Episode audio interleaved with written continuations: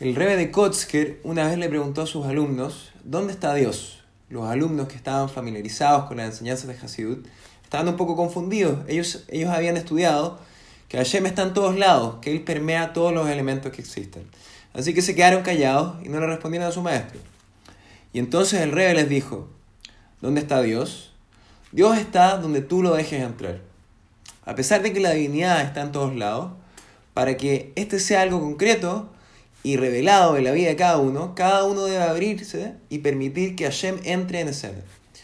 Como una forma de invitar a la humanidad a traer o revelar esta divinidad en el mundo, Hashem nos ordenó primero construir un santuario en el desierto y luego un templo en Jerusalén. Este mandamiento, mandamiento es el tema principal de esta para y es lo que permitió al hombre tener una fuente permanente de flujo divino e inspiración en este mundo.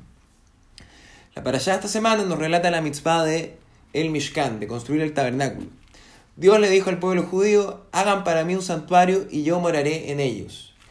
El Mishkan y luego el templo en Jerusalén fueron los lugares en que Dios decidió residir. Esta era su morada en este mundo.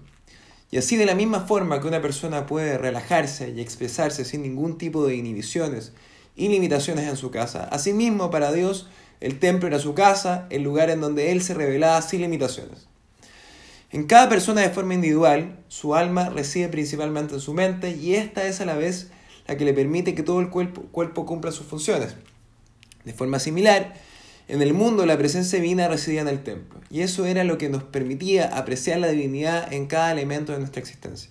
De esta forma el templo hacía que todo el mundo se convirtiera también en su hogar.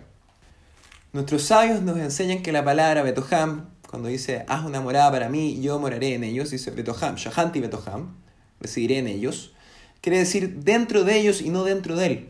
Lo que quiere decir esto es que la construcción del santuario no era simplemente una estructura para que Dios pueda manifestarse, sino que la idea es que cada uno pudiese convertirse a sí mismo en un pequeño santuario en donde Dios pueda, pueda también residir.